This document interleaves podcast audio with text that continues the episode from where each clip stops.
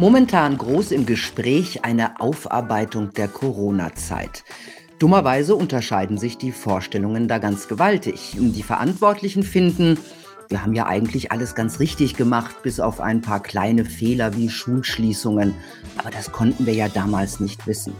Das sehen Kritiker ganz anders. Schon früh warnten hochrangige Wissenschaftler, Ärzte und Juristen vor überzogenen Maßnahmen und Panikmache. Zum Dank wurden sie diffamiert, gekündigt, verfolgt. Bis heute.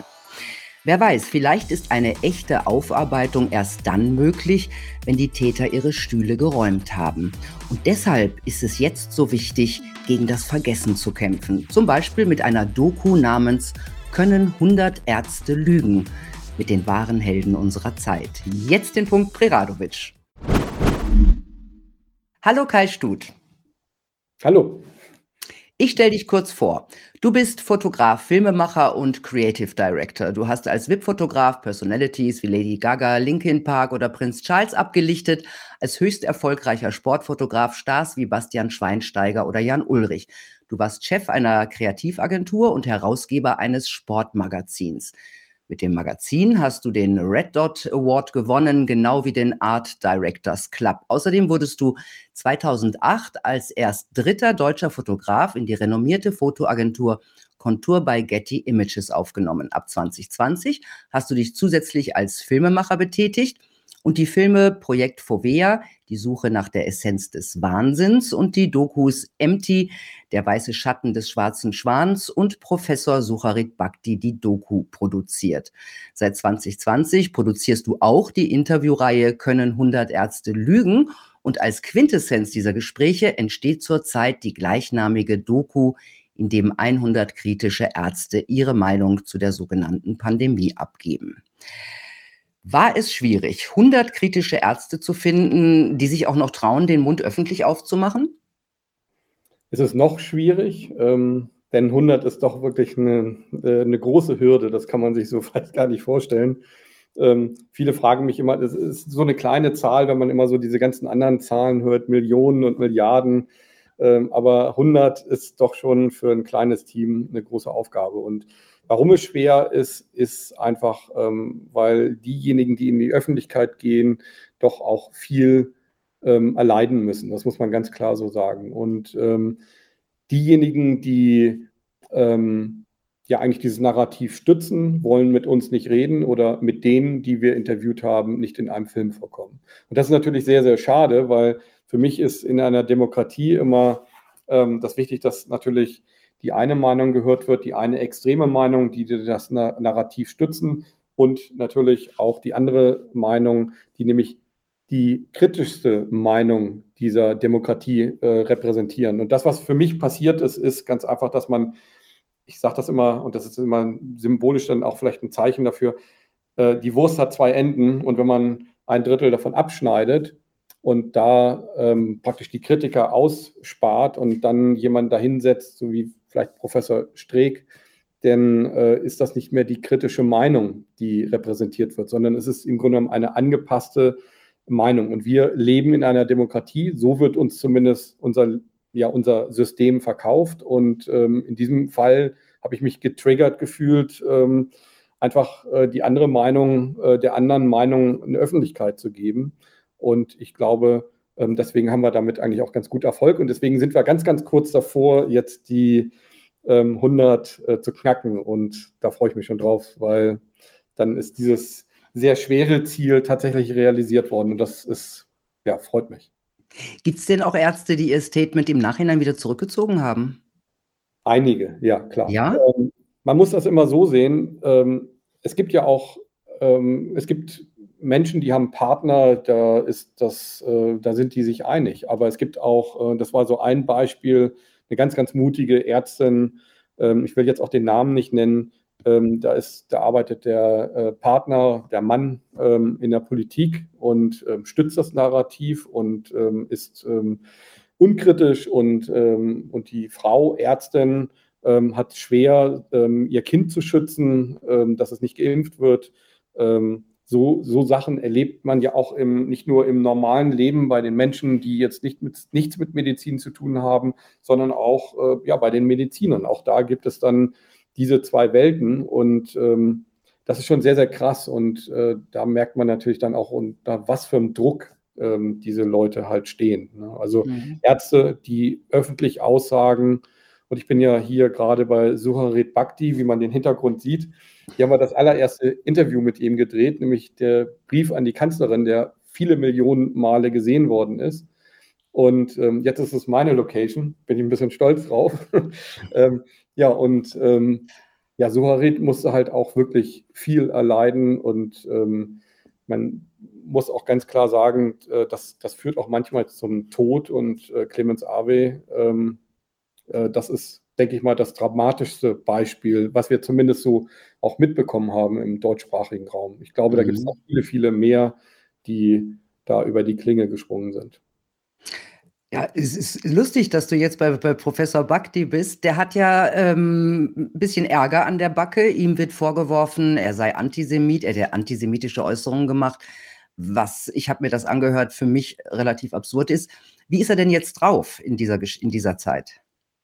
Also erstmal vielleicht, das war ja auch ein bisschen ähm, Schuld, würde ich da gar nicht äh, drüber reden. Du weißt das ja selber, wenn man Interviewpartner hat, dann ähm, ähm, ist das ja wichtig, was die sagen und das will man ja auch so stehen lassen. Und ja, das war in deinem, das war in deinem Interview, ne? Ja. Diese, diese Äußerung. Mhm. Das war wirklich, wir haben die Interviews ja jetzt auch gerade nochmal zusammengeschnitten. Es war ein unheimlich starkes Interview, ein sehr emotionales und man muss dazu sagen, im ersten Interview ähm, 2020, das war genau jetzt vor drei Jahren, also äh, drei Tage später sind wir jetzt, ich glaube 24 oder 26. März äh, 2020.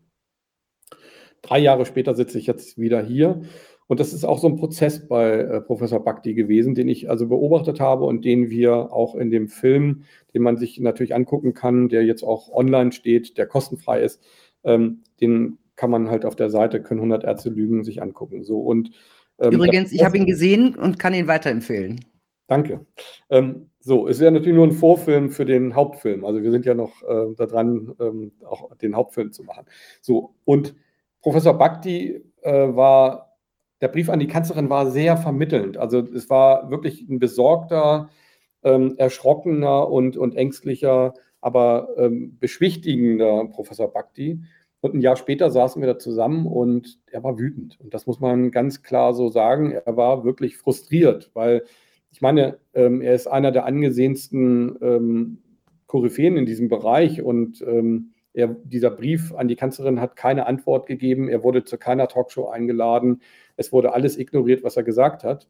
Und wir sitzen dann ein Jahr später im, im März oder April 2021 zusammen und diese Wut hat ihn dann vielleicht auch ähm, dazu verleitet, einfach äh, ja einfach ein Beispiel zu nehmen, was einfach aus unserer Sicht, wir kennen das ja als Deutsche, ähm, nicht ähm, zielführend war. Und zwar aus dem Grunde, weil einfach ähm, das sowieso so eine rote Linie ist, die ganz, ganz ähm, scharf gezogen wird. genau, vielleicht müssen wir ganz kurz nochmal sagen, worum es geht. Er hat ja. sich äh, kritisch zur Impfpolitik Israels geäußert. Genau. Mhm. Mhm, genau.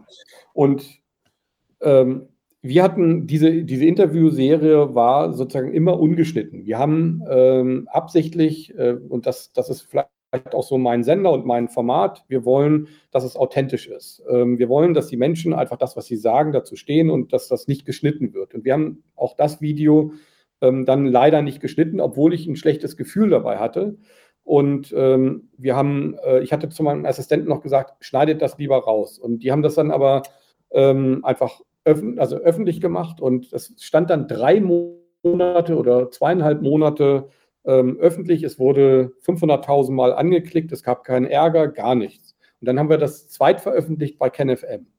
Und plötzlich wurde das Ding zu einer Bombe. Und äh, plötzlich haben die sich alle darauf gestürzt und ähm, es war in der Tagesschau und, und, und so weiter. Und so entstehen manchmal Dinge. Wir sind natürlich auch nicht äh, ähm, unfehlbar. Ähm, äh, gerade wenn man so viele Interviews macht und auch so auch in, in, in der Öffentlichkeit steht und unter Stress steht, äh, passieren dann manchmal so eine Dinge, die nicht passieren sollten. Und äh, mir hat das wahnsinnig leid getan, weil ähm, dieser Vorwurf ist äh, sowas von absurd. Ja, Professor Bhakti ist einer von den 100. Was verbindet denn all diese Leute, diese Ärzte, die sich ähm, dir geöffnet haben?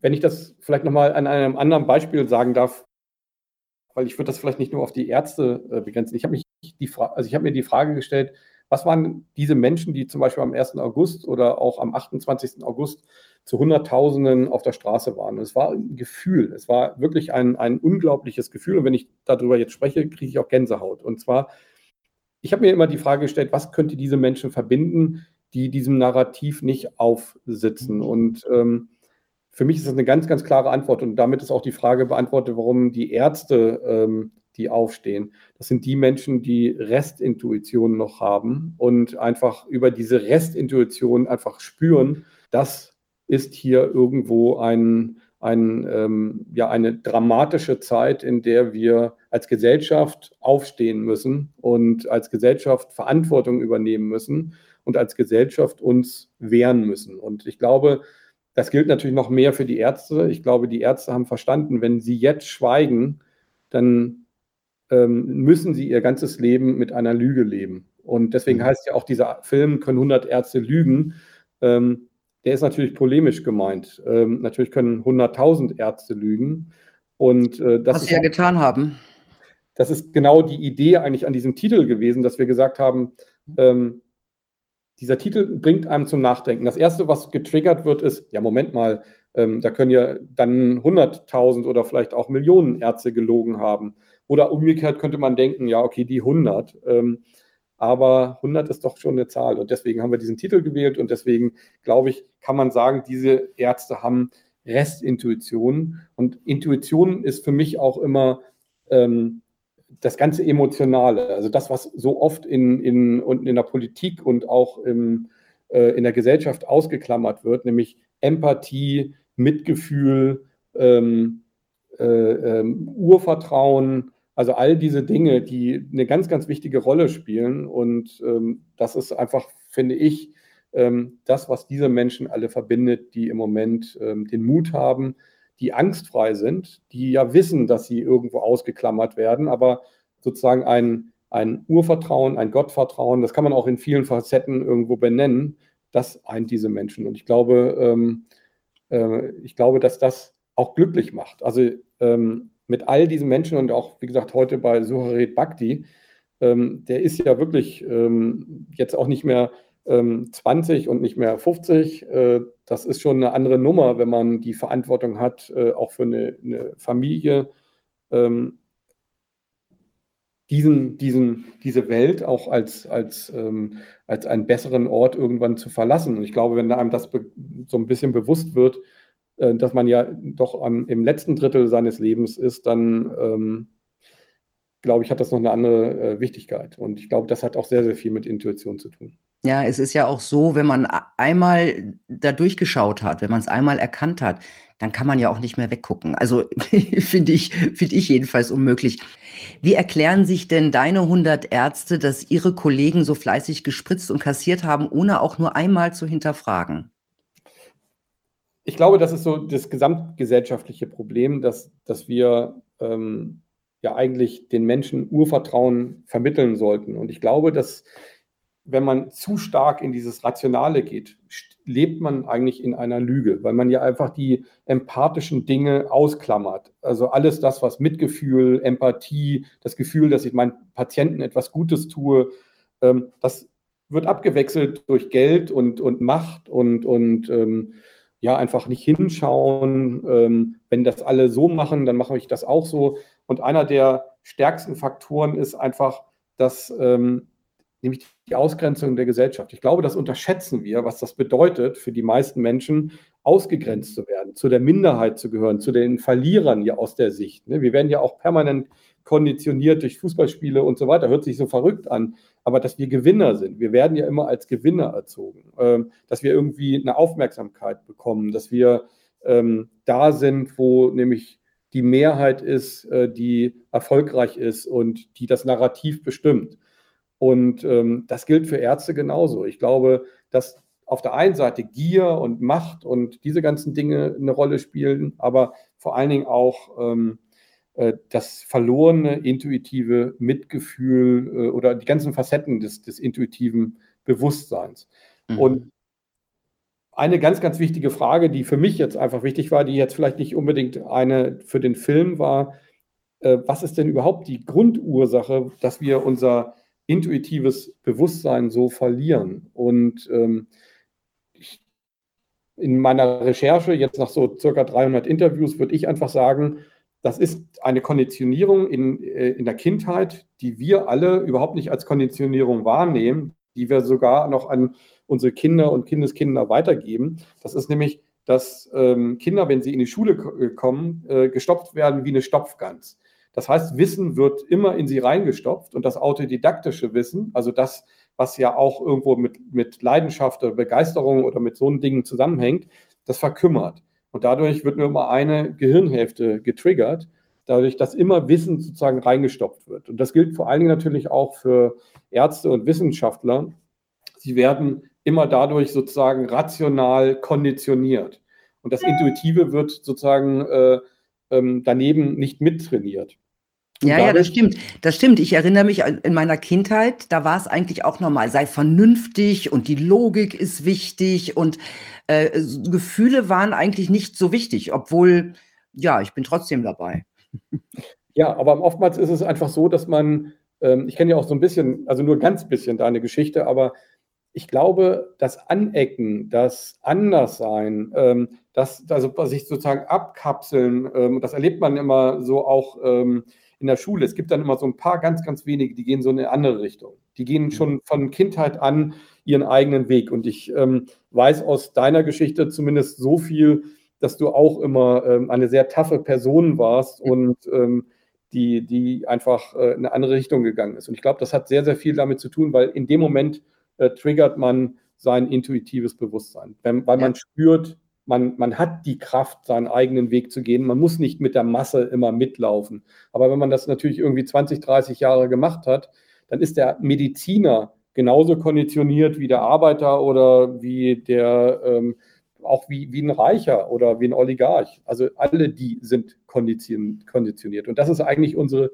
Behinderung der Gesellschaft. Und das würde ich jetzt einfach als Erklärung nehmen, ähm, dass ich habe eine ganz, ganz krasse Geschichte äh, äh, erlebt mit Jan Ulrich. Ich war ja sein privater Fotograf auch bei der Tour de France und habe dieses ganze Lügenkonstrukt erlebt. Und dieses Lügenkonstrukt war so felsenfest, diese Lüge war ähm, offensichtlich überall intern in diesem Kreis. Und außen gab es ein ganz anderes Bild die Sponsoren, die Politik, alle hatten damit zu tun. Äh, die, diejenigen, die das gedeckt haben, natürlich auch die Fahrer und so weiter. Aber das war ein System. Und dieses mhm. System der Lüge, und das war das Verrückte als Chronist dieser ganzen Geschichte, stand ich natürlich immer so in der Mitte. Ich war dabei, aber ich war natürlich auch ähm, nur der Chronist äh, und habe natürlich all diese ganzen Dinge, die, die da hinter den Kulissen gesagt worden sind oder auch die passiert äh, sind, mitbekommen. Und ich habe irgendwie immer gedacht, verdammt, was geht denn hier vor? Das ist so komisch. Auf der einen Seite mhm. die Welt außen, die Illusion, äh, das Feiern der Stars äh, und, und, und, und äh, das Hochheben des Stars und so weiter. Im Endeffekt war das Ganze nur ein Riesengeschäft. Der große Telefonanbieter wollte nach Amerika, wollte da irgendwo ähm, ähm, möglichst mit wenig äh, Geld ähm, einfach promotet werden. Und ähm, das war natürlich dann möglich durch Lance Armstrong und Jan Ulrich. Es war ja eine Medienaufmerksamkeit, die sondersgleichen für relativ wenig mhm. Geld. Und deswegen ja, es war, es war immer irgendwie, es war immer irgendwie eine Farce. Mir hat mal ein äh, früherer ähm, DDR-Radrennfahrer gesagt, es, der jetzt so, so Touren gemacht hat, dann so Touren mhm. zur Tour de France. Es ist völlig unmöglich, ungedopt mit dieser Geschwindigkeit diese Berge hochzufahren. Völlig unmöglich. Ich bin selber Radfahrer. ich bin selber ähm, viele Jahre Radrennen gefahren. Also ich kann dir ganz klar sagen, das ist so. Aber was viel, viel krasser ist, ähm, und da kann ich nur die Empfehlung geben, also wer sich dafür interessiert, und ich hoffe, das Video ist noch online. Das ist ein bisschen, also ähm, Jochen Tiffe heißt er. Das ist einer, der auch mit Jan Ulrich äh, gefahren ist und der plaudert mal wirklich richtig aus dem mhm. Nähkästchen. Findet man äh, bei Telegram Und das ist wirklich krass, wie die Politik, wie die Medien und wie dieses ganze Ding äh, dahinter stecken. Und was ich aber, warum ich das erzähle, ist etwas, and, also etwas anderes, was wichtig ist. Es gibt die Welt sozusagen der Lüge und es gibt die Welt nach außen der Illusion, also das, was man darstellt. Und die Welt der Außendarstellung ist immer geleckt. Wenn wir Politiker sehen, wenn wir Künstler sehen, wenn wir Modedesigner sehen, egal wo, ist die Welt immer geleckt. Und sie ist immer sozusagen eine Welt der Illusionen, ohne Skandale. Alles ist aber, und das müssen wir immer sehen, alles ist im Grunde genommen eine Inszenierung. Es ist wie ein Theaterspiel. Dahinter sind die Menschen, die die Möglichkeit haben, natürlich ähm, verrückt zu sein, weil sie das Geld dafür haben, weil sie auch die Macht dafür haben, ja, da spielen natürlich Sex, Drugs und, und äh, sage es jetzt einfach mal ganz klar, Prostitution immer eine Rolle. Es ist ganz, ganz klar diese Welt des, dieses, ähm, also eigentlich könnte man fast sagen, ähm, und das, du hattest ja vorhin auch das erwähnt ähm, mit Prinz Charles, ich war mal wirklich mit der gesamten Klatschpresse bei Prinz Charles und da habe ich gesehen, dass Kir Royal, also dieser Film, der in den 80er Jahren, 90er Jahren, 80er Jahren über Michael Greta, der war nämlich mit dabei. Das ist einer der Klatsch-Kolumnisten gewesen. Ähm, mit dem war ich in, in, bei, Prinz Charles bei der Audienz. Und Kier Royal habe ich dort live erlebt. Also jeder, der ein bisschen mehr darüber wissen wollte, will, äh, dem empfehle ich einfach diesen Film.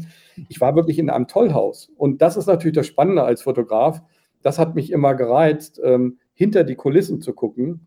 Ähm, es war jetzt gar nicht so das Name-Dropping, aber überall habe ich dasselbe erlebt. Ich habe sogar auch bei dem größten spirituellen Meister damals in Indien, Sai Baba, auch hinter die Kulissen gucken können. Und überall hat man immer so das entzaubert, das Ganze. Ne? Also dieses mhm. ganze Konstrukt entzaubert. Und das ist eigentlich so das Spannende gewesen, diese Menschen zu treffen, sie zu erleben und zu gucken, was für eine Energie kommt da auf mich zu. Und irgendwann hat mich mal so ein, so ein Jünger von Sai Baba gefragt, sag mal, du hast Sai Baba persönlich kennengelernt. Und ich habe gesagt, ja.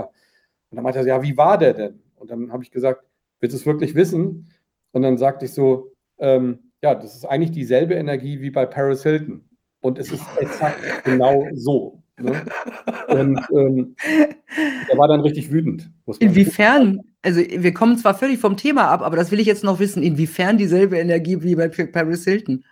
Naja, das Ding ist, wir geben Menschen Aufmerksamkeit. Das heißt, wir sind Energieträger und wir geben diese Energie sozusagen auf eine Person, auf Paris Hilton oder auf Lincoln Park oder auf, ähm, auf Angela Merkel. Und diese, diese Menschen werden sozusagen mit Energie vollgepumpt. Das heißt, die, wir gehen ja nicht zu Prinz Charles hin und sagen, hey, ähm, du bist ja aber schlecht angezogen und, und ähm, das macht man nur im Hintergrund. Ne? Also wenn er nicht dabei ist, sondern wenn Prinz Charles da steht, da ist man demütig, ne? da, ist man, da ist man abgegradet und ähm, äh, deswegen kriegt dieser Mensch natürlich auch keine Negativ-Vibration. Er ist sozusagen, und das muss ich ganz klar auch nochmal auf den Punkt bringen, ich habe keinen Menschen erlebt, der erfolgreich ist, der nicht auch irgendwo eine geistige Behinderung hat, nämlich die Behinderung, dass er sozusagen kein Negativfeedback bekommt oder zu wenig Negativfeedback. Mhm. Und dadurch gibt es eine Wesensveränderung. Und diese Wesensveränderung ist vor allen Dingen, dass uns äh, die empathischen Fähigkeiten, die uns zu menschlichen Menschen macht, die gehen verloren. Und deswegen können wir uns einfach vielleicht aus meiner Sicht auch erklären, warum Politiker so gehandelt haben in dieser Krise, warum ähm, ähm, ja, warum Ärzte so gehandelt haben, weil es ist ja eigentlich ziemlich offensichtlich gewesen, dass viele Dinge einfach äh, totaler Schwachsinn waren. Und ähm, ja. aber einer Frage, der du ja auch äh, nachgehst, ist cui bono, also wer profitiert? Äh, hast du da Antworten gefunden? Ich meine jetzt abgesehen von den gierigen Ärzten. Also erstmal glaube ich, aus meiner Sicht, wenn man einfach mal die Fakten sich anguckt, ähm, war es der größte Raubzug, den es jemals in der Menschheitsgeschichte gab. Und äh, wie ist der möglich gewesen? Ähm, Amerika und ich habe einen, hab einen guten Freund, Bekannten, der hat in Hollywood Filme gekauft und der hat 2008 schon zu mir gesagt, Kai, die Amerikaner sind so pleite, das kannst du dir gar nicht vorstellen.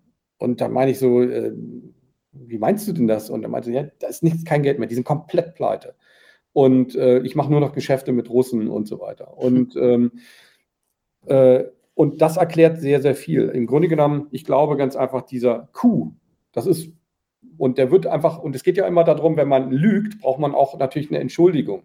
Man braucht eine Entschuldigung, dass man ja einfach eiskalt Leute über die Klinge springen lässt. Und die Entschuldigung ist aus meiner Sicht, dass ähm, man, man einfach sagt, etwas so verrückt macht, ähm, dass man sagt, hey, guck mal, die sind ja so bescheuert, die äh, sorgen ja dafür, dass sie sich gegenseitig alle impfen und, und totspritzen, wenn man das jetzt, wenn man den Ärzten glaubt, die die extremste Meinung haben. Und ähm, das heißt also, ich, stehe über denen. Und wenn die das selber machen und sich selber sozusagen um die Ecke bringen, habe ich ja keine Schuld. Ich habe ja nur irgendwo, habe mich ja geirrt oder kann das Ding, kann diesen Raubritterzug natürlich durchziehen. Und im Endeffekt ist es so, dass wir einfach erlebt haben, dass ein, Pleit, ein Land, das pleite ist, äh, über, die, über die digitale Macht im Grunde genommen hier eigentlich alles platt macht. Ähm, Amazon, ich war gerade gestern in Braunschweig, ähm, da ist jeder zweite Laden leer. Also große Häuser wie Karstadt, Horten, ähm, äh, Einkaufszentren. Wir sehen das Ganze ja nicht in den großen Städten wie München oder, oder Berlin, auch ein bisschen. Da war ich auch, aber das ist nicht so schlimm. Aber Hamburg, äh, da sieht man das nicht. Aber in Städten wie Braunschweig, da ist die ganze Innenstadt verwüstet. Also man, das ist äh, tote, äh, eine tote Stadt. Und daran sehen wir, wie die Digitalunternehmen sozusagen die Ausbeutung vor, vorbereitet haben ähm, und jetzt natürlich dann über die Impfung äh, sich die ganzen Staatshaushalte, also den, den Staats, Staat, Staatshaushalt plündern konnten. Und ähm, ich, natürlich weiß ich, also ich, ich kann immer nur natürlich auch spekulieren. Nicht all diese Dinge sind jetzt ähm, natürlich Fakten, aber ähm, ich, äh, wir werden ja immer als Verschwörungstheoretiker hingestellt und ich finde es immer wichtig, einfach dann auch zu sagen, ja, okay, wenn wir nicht die Arbeit machen, dann bleibt eine Verschwörungstheorie immer eine Verschwörungstheorie, aber wir kommen der Verschwörung nicht auf die Schliche und darum geht es. Also deswegen sage ich so etwas auch, weil ich habe schon, denke ich mal, das Recht, nach 300 Interviews ähm, und nach viel Recherche dann einfach auch ein bisschen zu gucken, was ist denn das Ergebnis der Analyse. Und ähm, ich glaube, das ist das, dass nämlich hier Milliarden geraubt worden sind in Thailand, in äh, Deutschland, in Italien, Frankreich. Und ich möchte dann noch eine Sache vielleicht sagen. In jedem Land, und das ist auch ein Indiz dafür, in jedem Land waren die Maßnahmen angepasst auf, das, auf die Gesellschaft. Und ähm, ich glaube, da kommen dann wieder die Daten ins Spiel, die uns nämlich seit 20 Jahren geklaut wurden. Ich glaube, dass ohne diesen Datenraub, ohne dass man weiß, wie Gesellschaften funktionieren, die man dann über Algorithmen äh, analysiert hat, wäre dies, wär diese Krise so nicht machbar gewesen. Das heißt also, im Endeffekt war es ein riesengroßer Raubzug, ähm, um dieses Land, dieses, äh, das amerikanische Land äh, einfach wieder aufzurüsten. Mhm. Ähm, aber es geht ja auch um die Zukunft. Und ähm, in deinem Film, ich habe den Trailer, habe ich ja gesehen, der Film ist ja noch nicht mhm. ganz fertig. Wann kommt der raus? Wir sind wirklich äh, äh, dran. Wir haben okay, jetzt. Okay, Du sagst mir dann Bescheid, wenn er rauskommt. Ja, wir sind eine kleine Klitsche, das muss man ganz klar sagen. Ähm, und wenn dann mal äh, ein kleines Problem dazwischen kommt, unser ähm, Cutter hatte monatelang gesessen, er hat er Rückenprobleme gehabt und konnte nicht mehr sitzen. Jetzt arbeitet er am Stehen. Okay. Ähm, okay, aber lass, jetzt mache ich einfach mit der Frage weiter. Also in dem Trailer zu dem Film, von dem wir nicht ganz genau wissen, wann er kommt, äh, sagt der Psychoneuroimmunologe Professor Schubert. Also er fragt sich im Film, wo werden wir 2030 sein? Weil es geht ja nicht nur um die Vergangenheit, es geht ja um die Zukunft auch. Ähm, was glaubst du, äh, wie unser Leben, unsere Gesellschaft dann aussehen wird? Wohin, in welche Richtung gehen wir gerade? Das hast, das, also das ist immer im Interview die letzte Frage. Ähm, nee, ist nicht die letzte. Nein, nein, ich meine, das ist immer im, im, in meinem Interview die letzte Frage. nicht, dass wir uns da missverstehen. Es ist immer in meinem Interview bei von 100 Ärzte Lügen meine letzte Frage, dass ich den Interviewpartner frage, wie und wo und äh, was ist seine Vorstellung, wie wir 2030 leben. Und wenn du mich das fragst, ganz, ganz schwierige Frage. Ich sage jetzt mal, auf der einen Seite ganz, ganz hoffnungslos, ähm, denn dieser Zug ähm, ist nicht mehr aufzuhalten, dass er gegen die Wand fährt. Aber, und ähm, das ist die Hoffnung, und da bin ich ganz, ganz, äh, und, und das ist auch meine Motivation, ich glaube, das ist wie im Leben halt auch. Wir, wenn wir äh, auf einer Couch rumschimmeln und immer nur Fernsehen gucken und Chips essen, werden wir fett, doof und äh, träge. Und ähm, diese Krise wird uns eine ganz große Mahnung werden, dass wir nämlich das niemals sein dürfen. Wir dürfen die Demokratie und äh, die Macht, die eine Gesellschaft hat, niemals aus den Händen geben. Wir dürfen auch nicht unseren Körper anderen Menschen anvertrauen, ähm, es sei denn, es geht nicht anders, aber wir, wir müssen einfach die, ähm, die Verantwortung übernehmen und auch das auch erwachsen werden, dass äh, diese naive Vorstellung, dass andere das schon für uns tun, die müssen wir äh, abgeben. Und ähm, ich glaube, das Positive, was einfach entstehen wird, dass wir in eine sehr dramatische Situation kommen werden, aber aus dieser Situation lernen werden. Und ich sehe das immer so bildlich wie so ein Nadelöhr, durch das wir jetzt durch müssen. Und da möchte ich vielleicht auch noch eine persönliche Geschichte, weil die hat mich vielleicht dieser, zu dieser Erkenntnis gebracht. Die war in Indien, hat eine Motorradtour durch Indien gemacht und stand in einer Höhle irgendwo im Nirgendwo in Nepal. Und es war so eine riesengroße Höhle von Mönchen. Und da ist so ein Parcours. Und dieser Parcours, da muss man so unten durchkriechen und verschiedene Sachen machen. Und plötzlich standen wir an so einer riesengroßen Steinwand und da war so ein kleines Loch. Und der Inder, der zwei Köpfe kleiner war als ich und ganz dünn, sagte, ja, da musst du jetzt durchlaufen. Äh, nicht durchlaufen, durchkriechen. Und ich guckte mir das Loch an, habe aber gar nicht gedacht, sondern habe einfach meinen Körper da reingequetscht und irgendwie so die, den Kopf und alles ähm, durch. Äh, und einmal ganz kurz, während ich drin war, habe ich überlegt, ähm, was passiert denn eigentlich, wenn ich jetzt hier stecken bleibe? Und ähm, mir war klar, die kommen mit Sicherheit nicht mit einer Kettensäge und, und sägen mich da raus. Also sofort der Gedanke wieder weg und weitermachen. Und genau das ist eigentlich das Ding. Ähm, ich finde diese Geschichte einfach wahnsinnig wichtig. Ähm, das ist die Situation, in der wir stecken.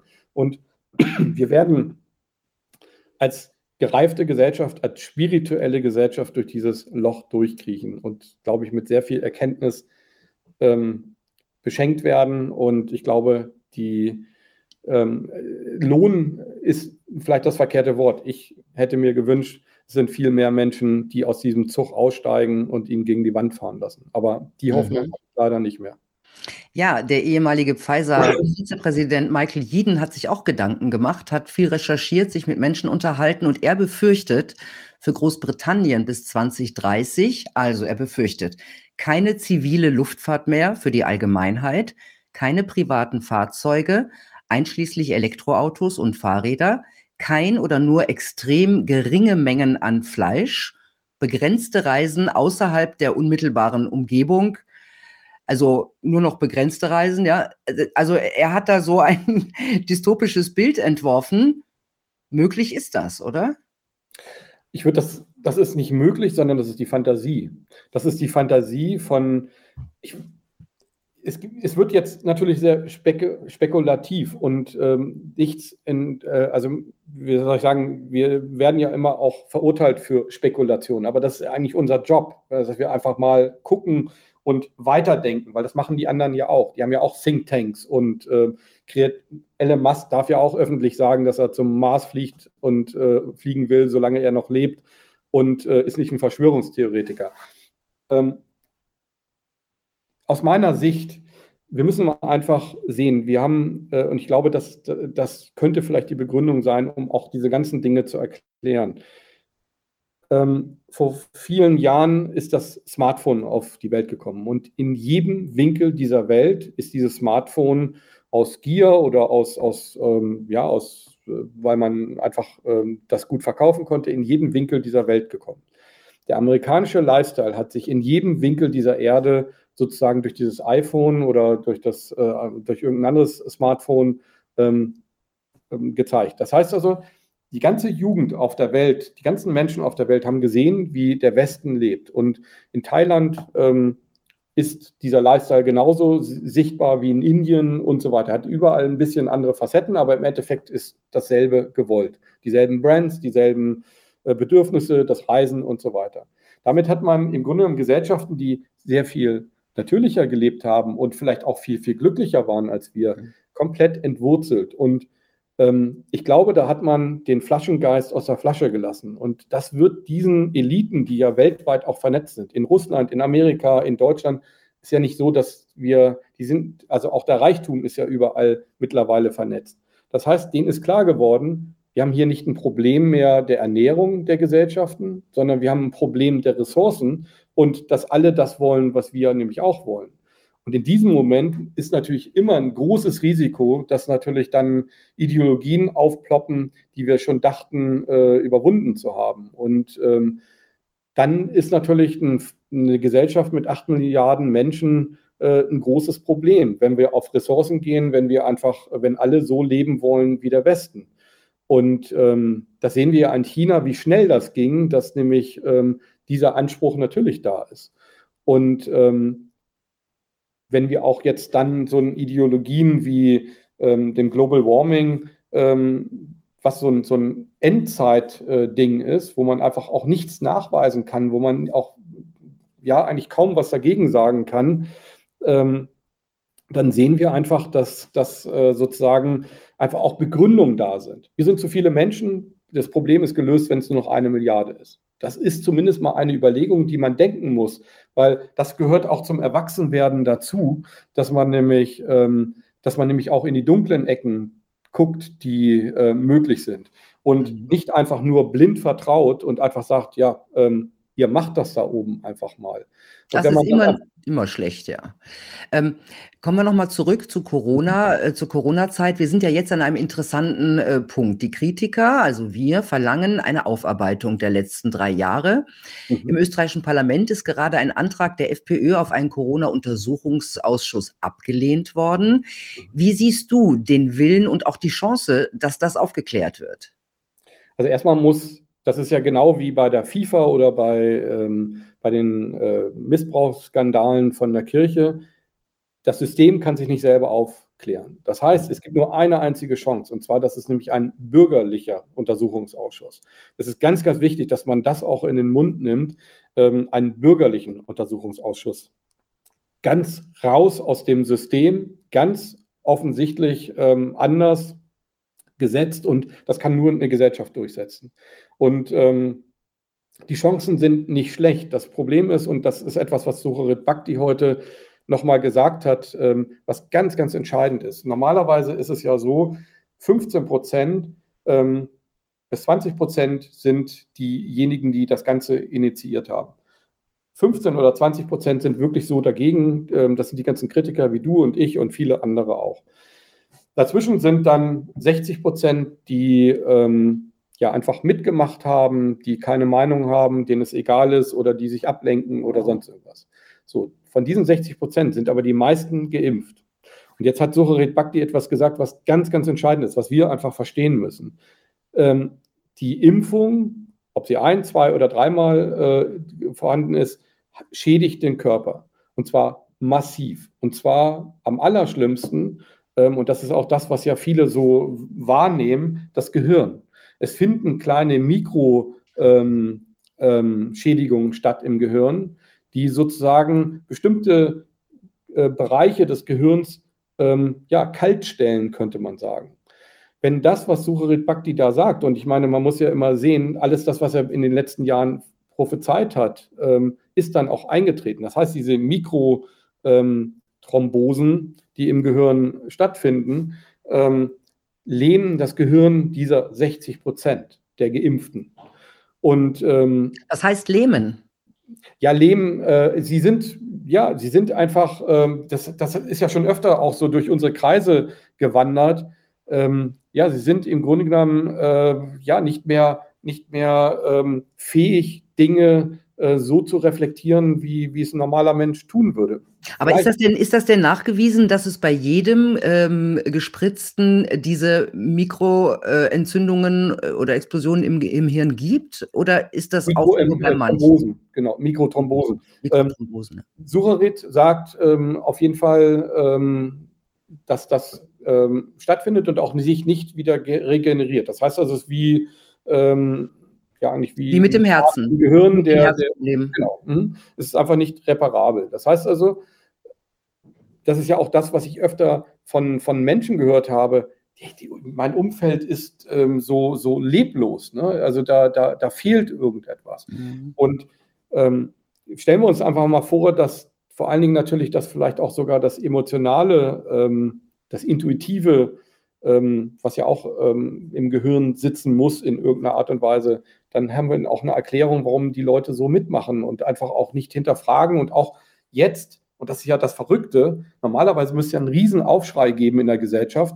dass die Politiker einfach öffentlich zugeben können, ähm, ja, da sind einfach mal ein paar Menschen gestorben. Vor zwei Monaten haben wir zwar noch gesagt, die Impfung ist nebenwirkungsfrei, aber jetzt äh, sterben die Leute daran. Jetzt äh, normalerweise müsste ja ähm, ein, ein Aufschrei, die Leute müssten zu Hunderttausenden auf der Straße sein. Ähm, aber das naja, aber das ist vielleicht auch psychologisch zu erklären. Ja, also die wollen natürlich, äh, die, die, die tun das ab, ja, so ein paar, aber das ist doch bei allen Impfungen so. Mehr möchten sie davon aber nicht hören, weil sie ja selber gespritzt sind, mehrfach. Das heißt, das ist durchaus zu erklären, dass da jemand nicht so genau Bescheid wissen möchte, wenn es ihm noch gut geht. Hm? Mit Sicherheit. Also wir wissen natürlich alles nicht. Ähm, wir können es immer nur vermuten. Ich mhm. muss dann ganz ehrlich sagen, Professor Bhakti ähm, ist einer der Ärzte, denen ich am meisten vertraue. Stimmt ähm, natürlich. Der wirklich extrem, ich meine, ist jetzt das fünfte Interview, sechste Interview, ganz genau weiß ich jetzt nicht, ähm, aber ähm, alles das, was er gesagt hat, ist eingetreten. Exakt, hundertprozentig so. Ne? Und äh, das ist schon erschreckend. Und ich glaube, es kommen ja immer neue Erkenntnisse auch dazu. Ne? Mhm. So, jetzt komme ich zu meiner letzten Frage. Und zwar, weil es die Leute oder viele Leute, das habe ich den Kommentaren entnommen, sehr interessiert. Du hast ja nach einer schweren Krankheit für dich selbst einen spirituellen Weg einge eingeschlagen. Du meditierst auch sehr viel. Ähm, wie, wie hat dir das die letzten drei Jahre geholfen? Oder was genau hat dir da geholfen? Also die Leute sind so interessiert, weil viele sind ja auch am Boden nach dieser Zeit und möchten eigentlich wissen, was hilft. Also erstmal vielleicht ganz kurz zu dieser Krankheit. Ich war äh, dreieinhalb Jahre alt, hatte Willemstumor und in meinem ganzen Körper Metastasen. So, und äh, das war 1967. Ähm, das ist eine Zeit, die, die, wo das erste Mal so Chemo aufkam und, ähm, und Bestrahlung. Bestrahlung gab es, glaube ich, schon vorher. Aber ähm, man hat mich, und das haben die Ärzte dann einfach so gesagt, bombardiert mit dem Zeug. Also mit der Bestrahlung, mit ähm, der Chemo. Und ähm, die Ärzte, mit denen ich darüber gesprochen habe, die haben gesagt, Kai, eigentlich hast du dreimal, ähm, hättest du dreimal umkommen müssen. Einmal durch die Krankheit, das zweite Mal durch die Bestrahlung und das dritte Mal durch die Chemo. Ähm, es ist in dem Moment etwas ganz Entscheidendes passiert, was ein paar Jahre brauchte, um, um es einfach auch zu verstehen. Vielleicht einfach auch bei mir so dieser Erwachungsprozess, ähm, denn ähm, ich hatte in diesem Moment als kleines Kind, also mit, mit den ersten Gedanken, die man so im Leben hat, eine Erfahrung, die, glaube ich, ganz, ganz prägend ist. Ich saß auf dem Arm meines Vaters, daneben meine Mutter und der Arzt. Und ich kann mich genau an dieses Bild von diesem Krankenhaus erinnern, diesen Krankenhausbetten und, und so weiter. Also das Bild ist wirklich sehr, sehr präsent. Und ich wusste, dass es um mein Leben ging. Der Arzt, okay. ich habe die Todesangst meiner Eltern gespürt, ich habe die, ähm, die Hoffnungslosigkeit des Arztes gespürt. Und ähm, dieses, dieses Nonverbale plus das Bild war ganz extrem da und ich habe das also auch mein ganzes Leben wie so ein eingefrorenes Fenster äh, gehabt. Und ich in mir drin, und das, dieses Gefühl habe ich heute noch, ähm, ist, das hat mit mir absolut nichts zu tun. Es ist also das, was außen ist, also das, was in mir drin ist, ist die Wahrheit. Alles, was außen ist, ist sozusagen das, was wir als Menschen, als rationale Menschen ähm, uns erklären. Aber das Intuitive, das Urvertrauen, das Bewusstsein, dass wir wissen, was wir im Leben äh, bezwecken, warum wir leben, wozu das Leben da ist, das steckt in uns drin. Und ich bin dann viele, also viele Jahre noch, fünf Jahre lang noch wirklich, nee, eigentlich die acht Jahre sogar noch wirklich schwer krank gewesen, habe eine Hirnhautentzündung gehabt, äh, bin daran fast krepiert und äh, diese Strapazen, haben ähm, lange, lange gebraucht, bis, äh, also das Überlebenskampf. Und mit, mit elf Jahren habe ich dann mir mich durchgesetzt, dass ich Radrennen fahren will und habe als kleiner Junge Radrennen fahren angefangen und habe 25 Kilo gewogen. Meine Mutter hatte totale Angst. Und das hat mich eigentlich gesund gemacht. Die frische Luft, die Kälte, ähm, das ständige Fahren, die spirituelle, ähm, die spirituelle Ruhe, das äh, Konzentrieren auf sich selber, das Konzentrieren auf den Körper. Und das hat mir eigentlich mein ganzes Leben lang auch die Wichtigkeit der Spiritualität äh, mitgegeben. Und mit 32 wirklich verrückt, wurde ich vom Blitz getroffen, also ja, äh, der ging hinten in den Nacken rein und, ähm, und saß mit vier Freunden am Tisch. Und ähm, mein Herz ist stehen geblieben und ich habe dann aus Reflex so draufgehauen aufs Herz und es sprang halt auch wieder an oder keine Ahnung, es, es war wie so ein Schock. Ne? Also es war wirklich natürlich auch ein heftiger Schlag und, und ich sagte sag dann nur so, habt ihr das alle gesehen? Und, und äh, die sind dann schreiend weggelaufen und es war wirklich eine sehr skurrile Geschichte und ähm, normalerweise ist ja immer so, wenn man vom Blitz getroffen wird, passiert bei manchen Menschen so, dass sie plötzlich gut rechnen können oder dass sie Bilder haben.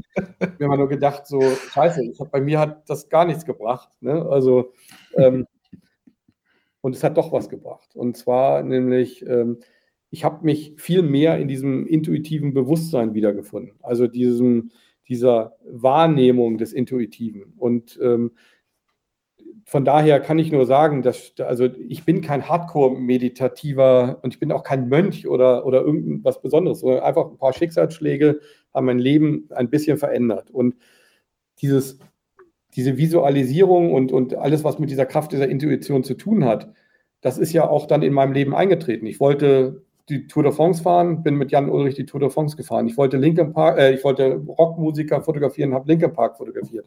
Und dann steht man auf dieser Bühne und reflektiert das. Man steht da und hat sich das einfach vorgestellt, dass man da stehen will. Und dafür habe ich auch hart gearbeitet und dann habe ich irgendwann das erreicht. Das zeigt also, wir sind Schöpfer, wir sind einfach Menschen, die gestalten können, die eine unglaubliche Kraft haben. Und wir sollten uns nicht von wenigen ähm, manipulieren lassen. Wir sollten genau das entdecken. Und vielleicht ist mein Sinn des Lebens, vielleicht ein bisschen die Leute darauf aufmerksam zu machen, dass diese Möglichkeit da ist. Und das ist, finde ich, ähm, ein legitimer Sinn des Lebens. Und ähm, daran arbeite ich und da werde ich noch ein paar Jahrzehnte daran arbeiten, dass die Menschen verstehen, das Spirituelle, ohne das jetzt hardcore-mäßig durchführen zu müssen, sondern wir sind auch Mensch, um Fehler zu machen. Wir sind auch Mensch, um menschlich zu sein. Aber wir sollten auch spirituell sein, denn das ist unsere Hauptenergie. Sehr schönes Wort zum Sonntag und zum Schluss. Vielen Dank, Kai. Ich freue mich schon auf den Film der mutigen 100 und ähm, du, du, sagst Bescheid, wenn er, wenn er soweit ist. Ne? Ja, auch danke an dich. Ich sehe deine Sendung wirklich sehr gerne und ich hoffe, dass ja, ähm, du und wir unsere ja unsere Arbeit weitermachen dürfen. Und ähm, wir ja. machen sie einfach weiter. Definitiv. Nach dem, was ich gerade von dir, äh, äh, von dir gehört habe, da lassen wir uns einfach nichts verbieten. Gell? Ich glaube, der Sinn des Lebens, so eine Sachen machen zu dürfen, ist ein guter Sinn. Und ich glaube, die kritische Meinung zu repräsentieren, ist eine gute Meinung. Ich bin stolz, Verschwörungstheoretiker zu sein und bin stolz, mit einer Verschwörungstheoretikerin so ein Gespräch führen zu dürfen. Okay, so von Schwurbler zu Schwurbler, hab eine gute Zeit. Vielen Dank, dass du da warst. Ja, danke dir auch. Tja, Leute, Filme und Bücher, die die Corona-Zeit kritisch beleuchten, sind das Bollwerk gegen Geschichtsumschreibung, denn die läuft gerade. Tenor, wir haben alles richtig gemacht, die Kritiker müssen draußen bleiben. Das dürfen wir nicht zulassen. Es geht um mehr als um diese drei absurden Jahre. Es geht auch und vor allem um die Zukunft. Ich wünsche euch eine gute Zeit. Bis bald.